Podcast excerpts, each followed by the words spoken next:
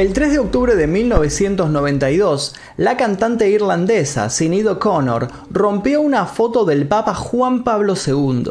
Lo hizo ante millones de espectadores y recibió la condena pública más grande que se recuerda. Sinead Marie Bernadette O'Connor es una cantante irlandesa nacida en 1966.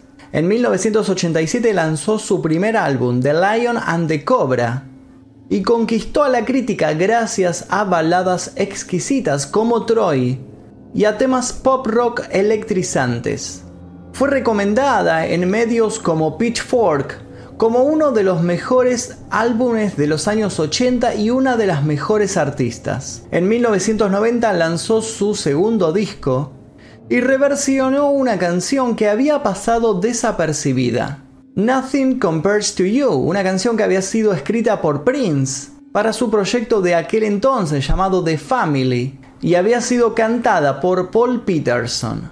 Sinit la transformó completamente. Pasó de ser una bonita balada de desamor a un devastador himno sobre la pérdida, donde Peterson cantaba con un romanticismo impostado. Ella lo hizo con rabia y tristeza. Prince había escrito este tema pensando en una exnovia, pero Sinit se la dedicó a su madre, quien había muerto tres años antes y con la cual nunca había tenido una buena relación. El video del tema consistía en un hipnótico primer plano, donde las lágrimas caían de su mejilla, justo cuando cantaba Todas las flores que plantaste, mamá, en el jardín del patio, se murieron el día que te fuiste. Este llanto no estaba planeado, pero quedó en el video que pasó a ser, tanto como la canción, un clásico instantáneo. Sinit la hizo completamente suya y el público notó esta conexión emocional. El tema fue número 20 en varios países y solo en Estados Unidos el álbum que lo contiene, I Do Not Want What I Haven't Got, vendió 2 millones de copias en tan solo dos meses. En España, por ejemplo, superó los 100.000 ejemplares en ese tiempo. En septiembre del año 1992, Sinit lanzó Am I Not Your Girl, su tercer disco. Y el 3 de octubre de ese mismo año, para promocionarlo, actuó en el programa cómico Saturday Night Live, una institución de la cadena NBC que llevaba 44 años al aire. Esa noche, en cuestión de segundos, su estrella se apagó para siempre. Sinit, que ya era una figura pop con 26 años, cantó una versión a capela del tema World de Bob Marley. Como en el caso de Nothing Compares to You, O'Connor transfiguró la canción. De un alegre himno de unión con reggae de fondo, se convirtió en un discurso árido y lúgubre sobre el estado del mundo. Todo esto sucedió en un plano estático de 3 minutos y 17 segundos. Al final, después de la parte que dice niños, niños, peleen, y tenemos confianza en la victoria del bien sobre el mal, alzó una foto del Papa Juan Pablo II. A continuación la rompió en dos pedazos, después en cuatro, después en ocho, y la arrojó contra la cámara al grito de luchen contra el verdadero enemigo. El plano se alejó mostrándola completamente sola, en un escenario oscuro, donde nadie aplaudió. Los carteles que aparecen en el momento en el cual el público tiene que aplaudir nunca se encendieron. El silencio fue absoluto. Todo lo contrario a la sala de control en donde se estaba grabando este programa. Allí, en ese momento, se desató el caos. Nadie tenía idea de lo que Sinid acababa de hacer. Saturday Night Live es uno de los pocos programas de máxima audiencia que no son previamente grabados, y el gesto de O'Connor los tomó desprevenidos. Según el productor ejecutivo del programa, el equipo se sintió traicionado, no solo porque la cantante cambió la canción a última hora, sino porque en los ensayos lo que sacaba de su bolsillo al final de su actuación era la imagen de un niño refugiado bosnio que mostraba a cámara. La cadena estaba furiosa conmigo porque pensaron que estaba haciendo apología de propaganda anticatólica. Tal vez Sidney no sabía que este era un programa cómico. Romper una foto del Papa mata la comedia, rompe el espíritu de la noche, contó el productor. La reacción contra Connor en Estados Unidos fue completamente cruel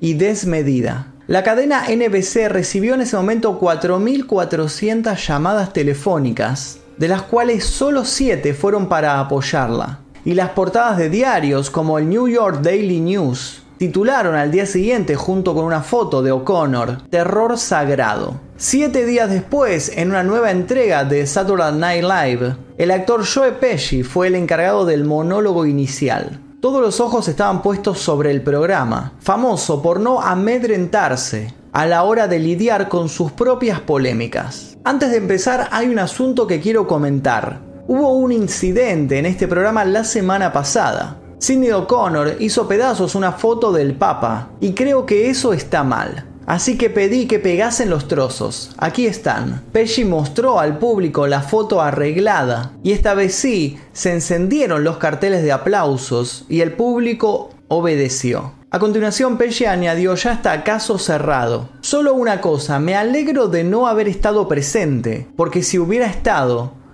le hubiese dado un tortazo. En ese momento hubo más risas y aplausos. Pero Joe Pesci no fue la única figura pública que la condenó en los medios de comunicación. Madonna apareció en esta historia como una inesperada crítica de O'Connor.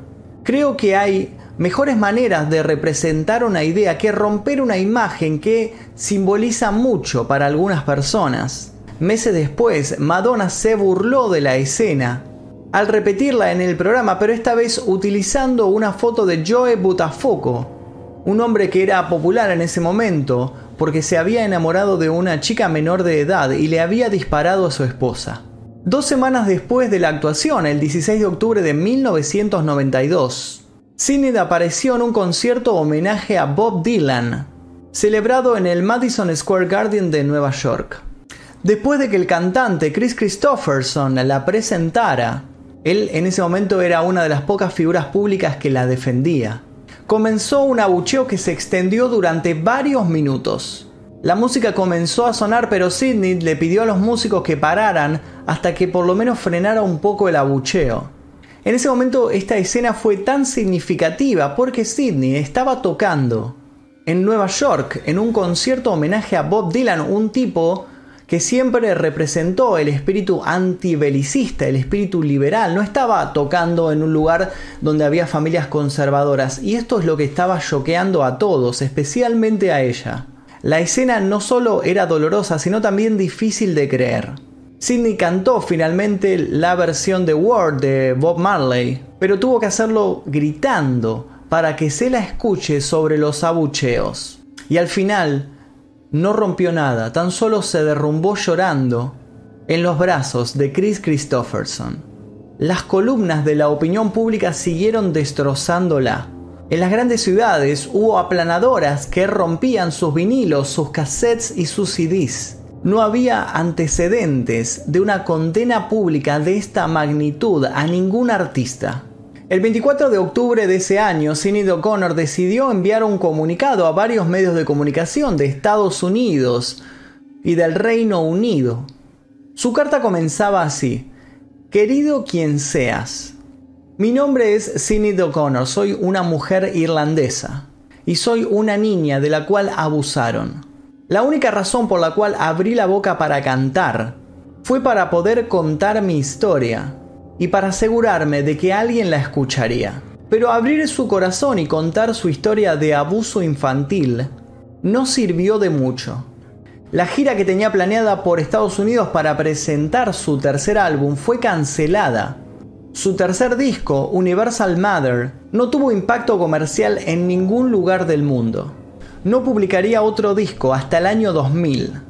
Desde ese momento, Sidney va alternando buenos discos de diferentes géneros musicales con episodios de su vida que la prensa sigue utilizando para vender, como la pérdida de la custodia de uno de sus hijos, su conversión al islamismo, su desaparición durante varios días en el año 2016 o sus problemas mentales. En el año 2017, un alarmante video de 12 minutos con una Sidney O'Connor llorando que hablaba de suicidio alarmó a sus admiradores.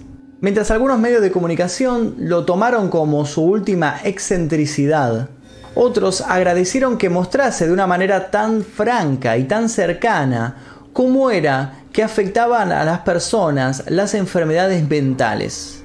Probablemente sin saberlo, Sidney estaba dando voz y rostro a un problema que afecta a millones de personas. Aquella noche de 1992 hizo lo mismo y le costó su carrera, pero también la convirtió en una especie de heroína adelantada a su tiempo.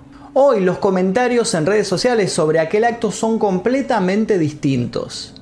Todos alaban a la cantante por denunciar ante millones de espectadores una realidad espantosa a la cual los grandes poderes preferirían no mirar. El 22 de septiembre de 1997, Zenith fue entrevistada por el semanario italiano llamado Vita. En esta entrevista le pidió al Papa que la perdonara. Dijo que romper esta foto fue un acto ridículo, el gesto de una chica rebelde.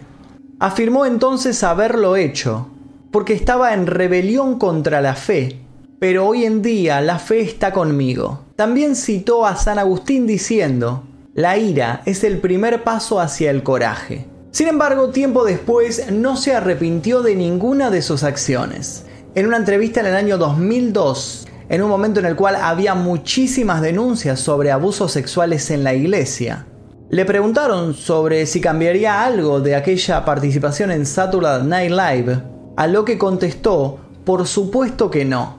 Sidney tenía argumentos, vivencias personales y una intención para hacer lo que hizo. Pero los medios la expusieron como una desequilibrada y una alborotadora para que nadie la tomara en serio. Por suerte siempre hubo gente que se antepuso ante el ruido para escucharla cuidadosamente. Su siguiente single tras el escándalo, Thank You for Hearing Me, parecía dirigirse a ellos. La letra decía, gracias por escucharme, gracias por quererme, gracias por mirarme, gracias por no dejarme. Su gesto hace casi 28 años, atreviéndose a desafiar a la parte más conservadora de América, que prefería en ese momento mirar hacia otro lado, ante una de las mayores infamias de nuestros días. Es una de las cosas más valientes y desafiantes que una cantante pop ha hecho. Mi nombre es Magnus Mephisto, esto es El Día que, nosotros nos veremos seguramente en el próximo video. Adiós.